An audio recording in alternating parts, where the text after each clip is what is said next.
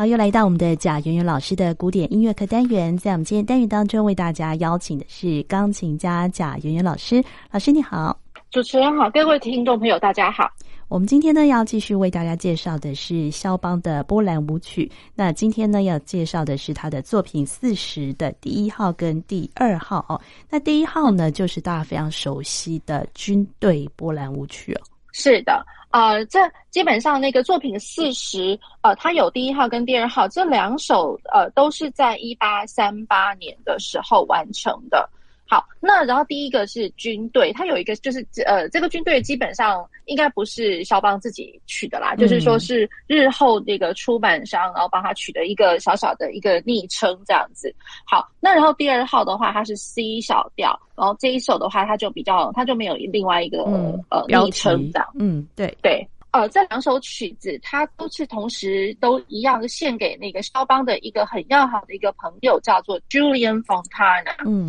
然后 Julian Fontana 基本上他是一个呃，算是一个波兰的一个作家，他也算是呃是钢琴家，也是一个律师，然后也是新闻学者这样子，然后本身也会弹钢琴。好，那然后呃，他在肖邦的年幼的时候呢，他们就已经是非常呃。好的一个朋友这样子，嗯，好，那所以基本上这两首曲子是献给呃这这位呃肖邦最好的一个朋友 Julian Fontana。嗯，对，那这两个呃曲子呃都是作品四十第一号跟第二号，但是其实呢，他们的呃差异好像也还蛮大的，对不对？是的，呃，当大家在聆听这两首的时候，千万不要想说啊，那个作品一样都是作品的编号 Open 四十，然后可能就会长得一样，其实不然哦。嗯、那其实这两首它有一个相当大的一个。反差，就如同呃，比如说那个 Arthur Rubinstein 他自己在演奏的时候呢，他也曾经说过了，在这个 A 大调的这个军队呃波兰舞曲，他会认为就是说，它好像是一个象征着那个波兰他以前日前的一个荣光哦。嗯，那然后呢，可是第二首的这个呃波兰舞曲呢，它就是。显显现出他的一个忧呃忧郁跟那个阴暗的一个一面，就是也就是说，波兰它遭受了侵略，那然后呃，可能它呈现出来是一个呃，他眼前所看到的一个波兰的一个比较呃惨的一个状况这样子，所以他就如同像是一个悲剧一般。所以第二首的话，它稍微长一点，可是。他的一个表现力哦，因为就就因为是他比较是悲剧般的一个性格，嗯，对，那所以就是呃，他的表现力反而张力是非常的强大的，跟第一首是非常的不一样。第一首听起来就是非常像是庆典般的，像庆祝一般，然后好像就是呃，大家都都在呃欢呼着那种感觉。对，而且他用的那个“军队”这个标题，这个标题是后来人们加上去的标题，我觉得还蛮贴切的哦，跟音乐的感觉。嗯，对对。那然后呃，比较是呃庆祝般的那，所以从一开始的就可以听得听得出来他的那个呃波兰舞曲的一个节奏，当当当当当当当当当当当。当当，它的这个一开始它的节奏就相当的明确。嗯。对，所以就是在在的，就是说，波兰舞曲它一开始就已经有这样子的一个性格存在，与比其他的那个呃波兰舞曲相较起来，因为其他的波兰舞曲有可能我在前面加了一长串的一个导奏，我可能要呃可能要铺陈好一阵子才可以听得到一个主题。那可是这一首的话，它它是一个开门见山，嗯、就直接切入的一个一个主题，而且听起来蛮简洁的哈，大概只有五分多钟左右的长度。那然后它的这个架构上来讲哦，嗯，它其实就是一个非常简明的一个大三段体。然后在 A 段，它就是很明确的是 A 大调，然后有一个小小的一个 A B A 小的一个三段。那 B 段的话，它是呈现在 D 大调上面。然后它基本上也是一个像是三段的一个一个架构，不过它的三段呢，在中间这一段它只有八个小节的一个像是 transition，像像是一个连接般的一个段落，可能不无法自成为一个段落，所以不过它还是像是一个 C D C 的一种。一一个三个部分这样来呈现，嗯，好，然后再过来，再回过头来到了我们的 A 段，它又重新开始，而且是完完整整的再呃 repeat 一次这样。嗯，好，那我们就先来听这首军队波兰舞曲。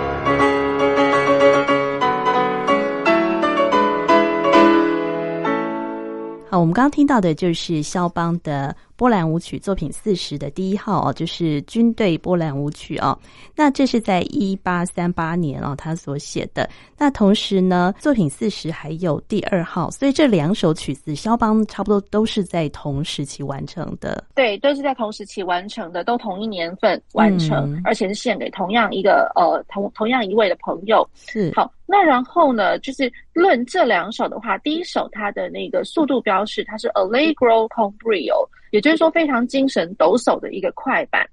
好那然后第二首的话，它反而就会变成是一个呃，它一样是三拍子，听起来似乎是稍微呃沉重一点哦。嗯。然后它的速度标示是 Allegro，一样是 Allegro，可是是 maestoso，也就是说比较庄严、嗯、庄严的呃快板。好，那然后呢，它在这个第二首的架构上来讲的话，是比较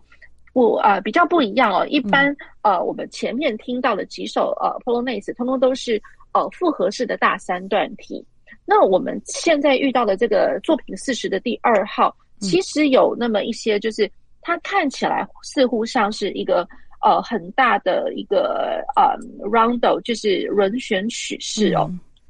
那它的一个架构上来讲，我先呃跟听众朋友们稍微带过一下它的架构。呃，从一开始它是有两个小节的一个导奏。然后再过来，它就像是一个 A B A C A prom 的一个一个架构。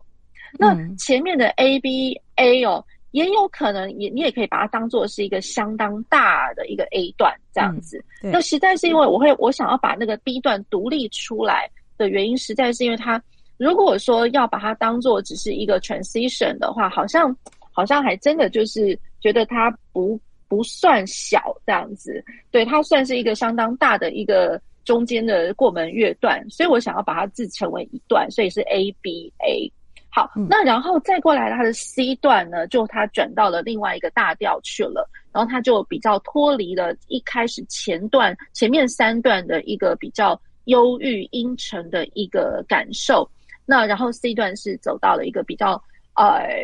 比较温和一点、温暖的一个一个调性。好，然后再再过来，再回过头来，回到那个最前面的那个 C 小调。可是它的呃 C 小调的这个陈述呢，论最前面跟最后面，嗯，我觉得它也有一个呃稍微不同的地方。嗯，也就是说，我最前面的 A 段，它其实自己就已经它重复了两次。我第一次其实是在一个比较。呃，幽暗的，也就是说，它整个氛围它都是呃非常呃弱的，也就是说，piano pianissimo 这样来呈现，嗯，整个比较暗。那第二次的反复的时候呢，它就它的谱子上面其实就已经有标示出来，它的谱谱子上面它要的就是 forte，嗯，好，那所以就是说，它光第一个 A 段，它就已经自己自自己重复了两次，一次是小声，一次是大声，是。然后到整个曲子的最后，最后的那一次 A prom 的呈现的时候，嗯、我就只保留了第那那个 forte 的这个部分、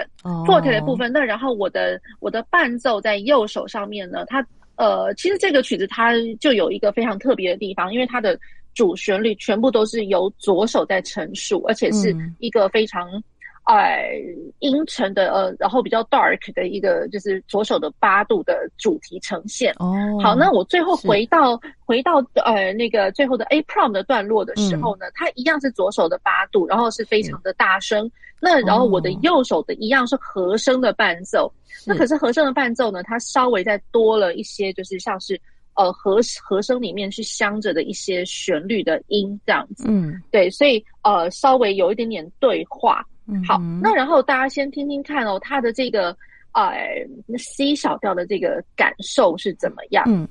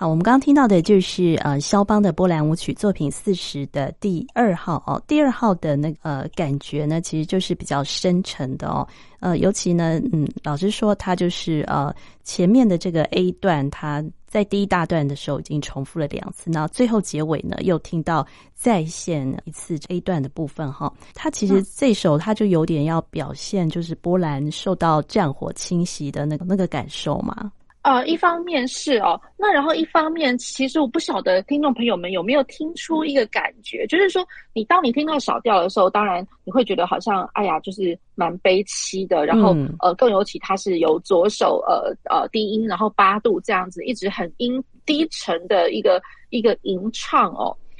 好，那低沉的吟唱，问题是那个低沉的感觉，我觉得借由不同的诠释，你可能会有不一样的感受啦。嗯，那在第二号的这个左手的部分，有些人可能会把它弹的就是比较，呃，怎么说呢？就是它只是纯粹就是因为是小调的关系。嗯，然后另外一方面，有的时候你可能会从不一样的呃钢琴家听到了一些不一样的诠释，你可能会听得出来，好像是一个。有一个 anger 的那种成分，就是你会觉得，就是说，他虽然是低沉、很阴郁，问题是你会听得出另外一种好像隐藏的一个内在的一个愤怒的感觉。哦，对，所以呃，一个愤怒，或者是说有一点呃，像是在呃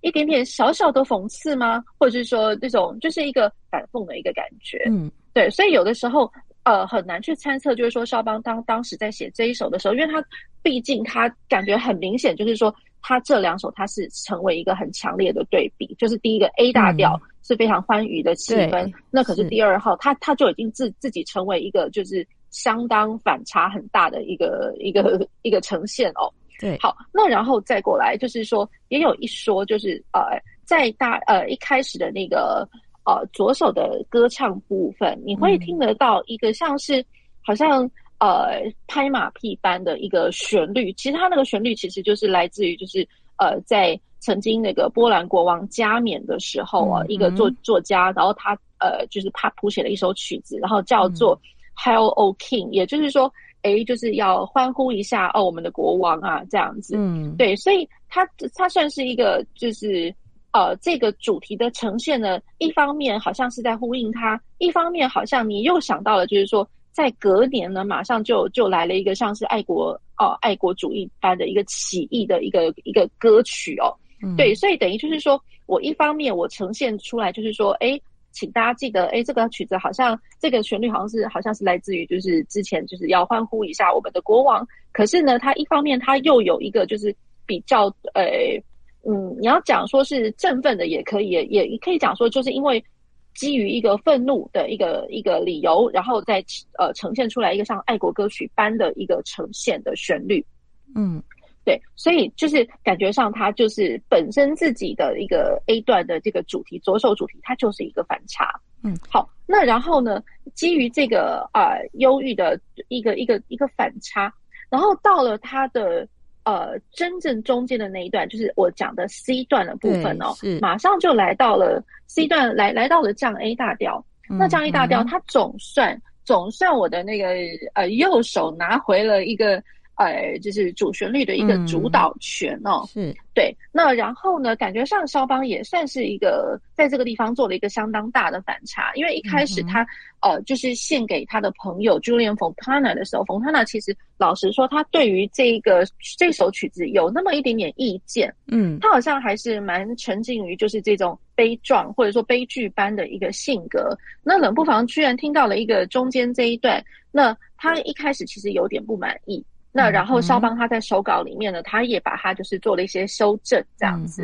那然后肖邦甚至在其后呢，他也写了一封信给他的这个朋友 Julian Fontana，然后告诉他说，呃，其实我已经做了一些修正了，那你可以就是从我这个信件里面我告诉你的，然后你再去体会一下吧，这样子。嗯，嗯对，所以呃。不知道，就是说之后冯太郎他到对于这个呃后来的这个呃降一大调这一段有没有在其他的意见这样？嗯嗯，对，好，那这个是一个蛮有意思的这个中间的一个故事哦。对，那老师觉得它中间那个 C 段的感觉跟那个前后的那个 A 段的感觉，呃，是是一个什么样的对比？呃，我觉得它的中间这一段的话呢，自成为一个可以稍微比较轻松愉悦的那种感觉啦。嗯嗯、对，那真的就是很不一样。不过我觉得它的这一个段落，不管是说，呃，在前前面的 A 段。或者是 B 段，或者说我们现在讲的这个 C 段，我觉得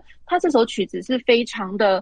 嗯，特别。也就是说，第一个它的特别是在于，就是说，因为我好像几乎整个曲子大概三分之二左右的那个旋律主导权全部都在左手上面，然后整个音响上面是呃比较壮大的。嗯，好，那然后呢，论它的那个句子的一个架构哦。句子架构，尤其是在呃 B 段跟 C 段，我可以稍微跟听众朋友们分享一下。嗯，它的句子的架构呢，在 B 段的地方，它就已经呈现出来一个就是很不对称的一个一个句子句子的一个小结构句。嗯，那我所谓的对称呢，因为我们一般来讲对称不是不外乎就是二加二或者四对四之类的，都、嗯、是你可以整除一个双数。那可是它在 B 段的时候，它就已经是呈现，比如说三加四。然后再加四，嗯，嗯，然后再加上三，再加上三，所以你会看到怎么有这么多句子，好像是呃三个小节就已经制成一个单位，而且就是听起来是那么的理所当然。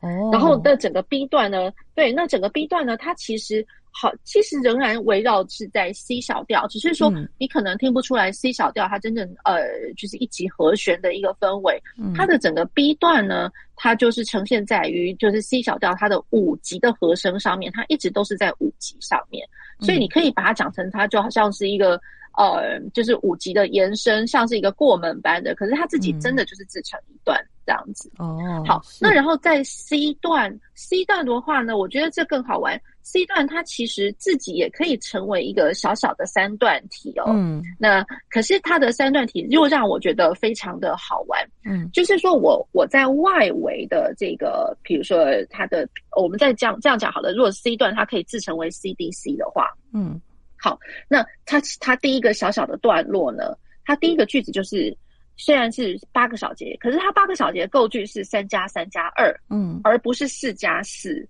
对，所以这个就已经是，诶，怎么那么好玩？嗯，呃，就是它真正主旋律唱了三个小节之后呢，你就听到，嗯，哒哒当，哒哒当，哒哒当，哒哒当，然后持续这样三个小节。嗯哼，好，然后第二句呢，第二句更好玩，它是三加四，也就是七个小节的光景。所以会觉得就是说，哎、嗯，怎么又又是一个单数？所以就觉得，哎，好好玩哦。第一次是八小，等于是第一大句是八小节，嗯，第二大句是七小节，所以构成了一个十五小节。它自己听起来好像是理所当然自成为一格的一个小段落。可是呢，你真正要是很严谨的去给它算起来的时候，嗯、你会发现，哇，他在这里面做了一些神奇的事情，这样子。哦、好。对，那然后它在中间哦，最核心的一段，它其实是十二小节的一个光景。嗯、那十二个小节，它是四个小节加八个小节这样子的一个单位。嗯、好，然后再回过头来呢，就是它呃，用所谓的 C D C 小小的三段体的话，那最后的三段体，下是三加三再加四。嗯所以它是一个，诶，怎么怎么是十个小节那种感觉？嗯，就你不管是怎么样讲对称呢，好像都不太对劲那种感觉。嗯，对，所以它的 C 段，我觉得除就是一方面哦，怎么说呢？呃，它在调性上面已经是一个很大的反差，嗯，听起来好像就是有点暂时去，我觉得啦，我我我这么样的讲，换上我的话，我会觉得它有那么一点点呃，像是。忘记暂时去麻痹自己，忘记你眼前的看到的现实的那种、嗯、那种比较悲壮、呃凄呃比较惨的那个感觉。哦，对，类似就是说我借着这个这个段落这个大调呢，好像暂时去麻痹自己，嗯、然后或者是说去回想往日的一个比较开心、比较甜美的一个部分。嗯、那然后呢，在呃，可是他又隐隐约约的提醒你一种现实，就是说。我这个段落，它就是那么的不真实，因为它其实，呃、嗯，它的句子的句句型的那个架构，就如同我讲的，它永远都不对称。哦，它不对称，那而且就是句句法的长度其实是非常，老实讲是非常自由自在，已经摆脱了一个传统一些，比如说我一定要 balance 的，我一定要平均的那种架构的那个框框束缚。对，所以它又显示出它一个比较自由自在。对，然后跟跟着我的前面的 A 段是相当的不一样。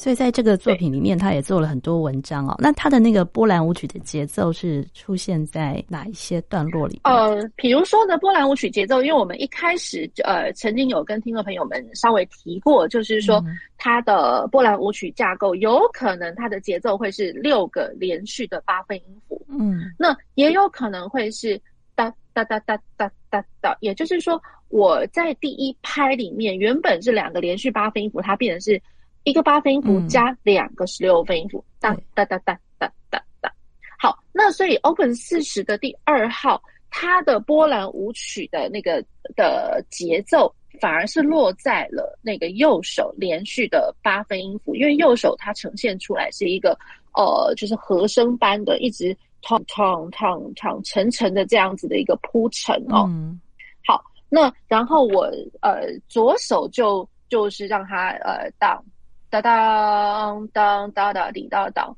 那我觉得它听起来比较悲壮，或者说比较呃戏剧戏剧感比较重。我实在是因为啊、呃，大家如果都特别去看到那个谱子的话，因为它其实它是附点节奏。嗯那如果说像我们呃先前一直有提过，只要是音乐里面，我可能出现连续的附点节奏，或者是说我比较紧凑，就是说我在一个拍子里面我就已经有一个附点节奏的存在的话，嗯，那表示这个曲子它其实多多少少我在情绪情绪上面一定有所嗯变动。那更尤其就不用讲说这首曲子它在第一拍有附点节奏。然后第二拍跟第三拍，它又自成为一个大大的附点节奏，嗯，就当的第一音当哒哒滴哒当当梆，这个就第一拍当当，它就已经是一个附点。然后第一音当梆，那当当当，它连着两拍的一个附点节奏，所以它其实就是戏剧感已经是张力蛮蛮重的这样子。好，那然后再过来。呃，如果说我们在 B 段，我一先前有跟听众朋友们讲过，它你可以把它视为是一个相当大的一个过门乐段哦。嗯，那呃也仍然是可以听到当梆梆梆，那当当当当一一开始这个很明显就会是呃那个波兰舞曲的当当当，对，当当当这样子，当当当当梆梆梆这样子的一个节奏，嗯、然后它而且它这样节奏，它是用一个呃。降了的二级，也就是说，呃，我们可以听得出来，它是其实拿破里六和弦，拿破里六和弦，然后凸显在第一拍，而且它的第一拍又会是一个波兰舞曲的当哒哒哒，听起来好像就是你想要去起义般的，嗯、好像有人在讲说，哎、欸，就是开始吧，起义了那种感觉，嗯、当哒哒当，然后当哒哩哒滴滴哒哒哒哒哒当，对，嗯、好，那然后再过来呢，整个 B 段你也一样都可以听得到，就是右手好像是比较华丽一点的，就是。哦，和声的堆叠。嗯、那然后我的左手其实也一样，嗯、就是你很难讲说这个地方到底谁是主奏，谁是伴奏，感觉像是、嗯、呃两个声部同时一起去铺陈到某一个一个呃很大的一个张力哦。嗯、好，那左手它是维持在一个当梆梆梆梆梆梆梆梆梆梆梆，所以左手仍然是拥有呃波兰舞曲的一个写意哦。嗯，好，那然后再过来呃。它到了那个 C 段的时候，嗯，C 段其实它就是两种呃呃节奏的一个混合了。比如说我有连续的八呃六个八分音符，嗯、那它呃走了三个小节之后，当当当当当当这样走走了三个小节之后，你会开始听到三个小节的当哒哒当哒哒当当当哒哒当哒哒当哒哒当当当当当当。就是一连串哇，就是两种波兰舞曲节奏全部都用进来了。嗯哼，对，那只是说，我觉得呃，我觉得肖邦他厉害的一点就是，嗯，虽然他的这个节奏。呃，就是因为我们在讲说三拍子，好像我这样节奏型，我就是一个小节就自成为一个单位。嗯，对。那如果说我觉得有的时候我们在演奏或者说理解上面当然是绝对是没有问题的。对。可是，在演奏上面，我总不可能每一个小节就自己来了一个句点，一个一个就是好像句点它那种感觉。嗯。就像我最近有的时候在教学生的时候，对，就是因为学生们最近忙着于期末考的，而且他们都是要用全曲录音的，一镜到底录音录影的方式。天哪！对。哦，是。对，那反而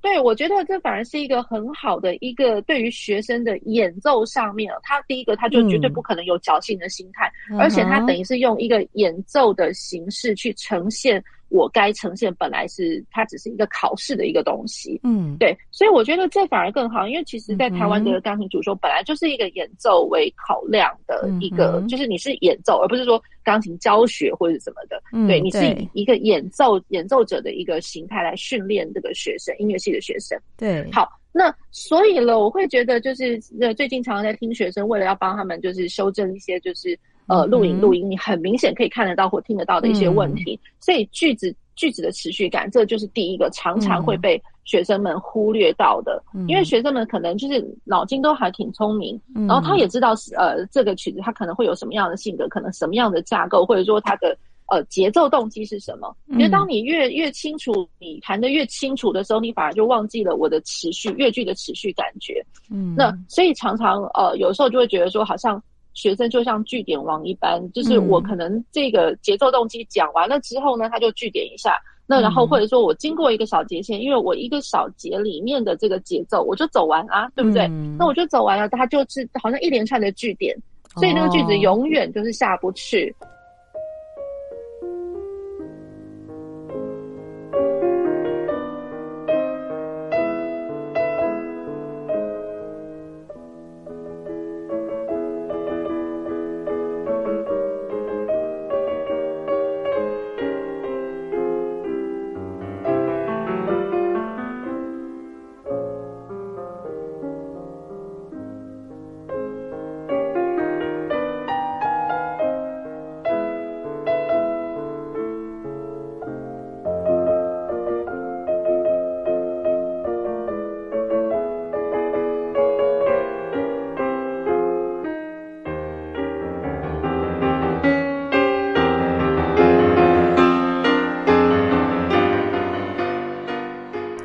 汉声广播电台音乐沙拉吧，我是江秀静。在我们今天节目当中，为大家介绍的是肖邦的波兰舞曲作品四十的第一号跟第二号。那我们刚才呢是由贾圆圆老师为大家讲解作品第二号的部分。对，那我觉得像肖邦的这个可以当做是一个很好的一个例子哦，因为就是当肖邦他的整个。呃，整个那个波兰舞曲的这个最基本的节奏动机，它就是一个小节。嗯、那顶多有的时候我们可能就是两个小节把它呃组在一起。嗯、那呃，肖邦他厉害这一点就是说，我上面的那个旋律，我可能也不只是一个小节三拍子为单位，有的时候我可能持续了很久，就是呃四个小节之类。嗯、可是也有可能。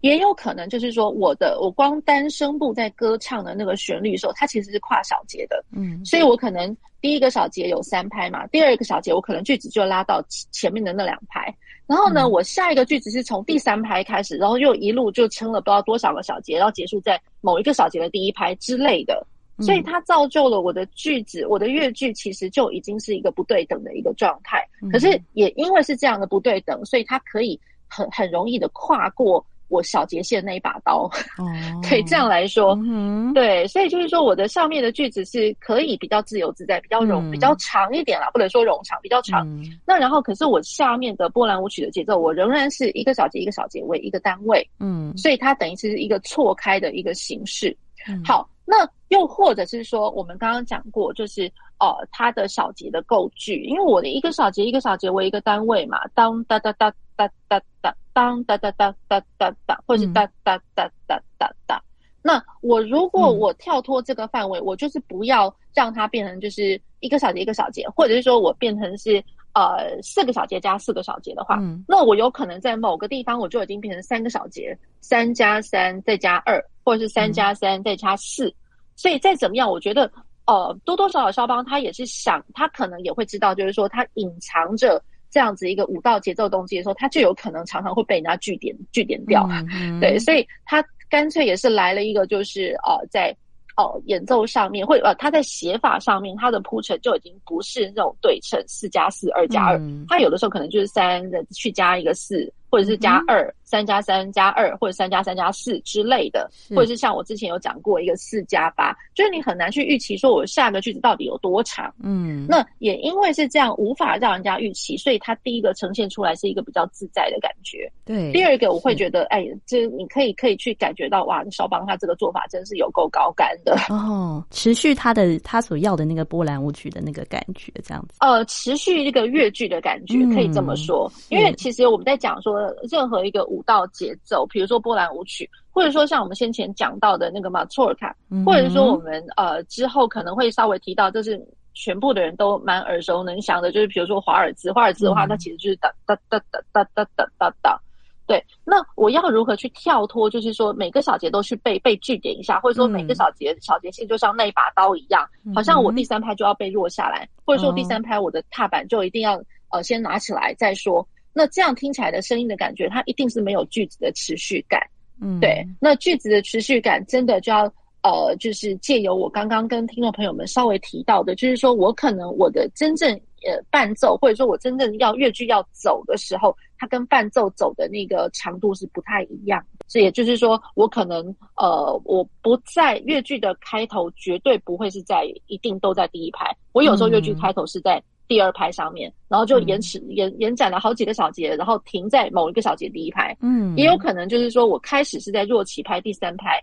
那然后也一样，我可能就是、嗯、呃停在某一个乐句的，可能停在某某一个小节第三拍，或者是停在某一个小节的第二拍之类。嗯，对，它造就了一个这个就是不对等的一个状况。对，可是也因为这样子，他才有办法让那个句子的方向一路延展下去。嗯，那这是我们今天介绍呃肖邦的波兰舞曲作品四十的第一号跟第二号，尤其在第二号的部分呢，这一首是比较少被演奏，但是它的内涵呢，其实是非常的深刻哦，很值得大家细细的去品味。对，那我们今天呢，嗯、也非常谢谢贾元老师为大家介绍的是呃肖邦的波兰舞曲作品四十的第一号跟第二号。谢谢，谢谢主持人，谢谢各位听众朋友。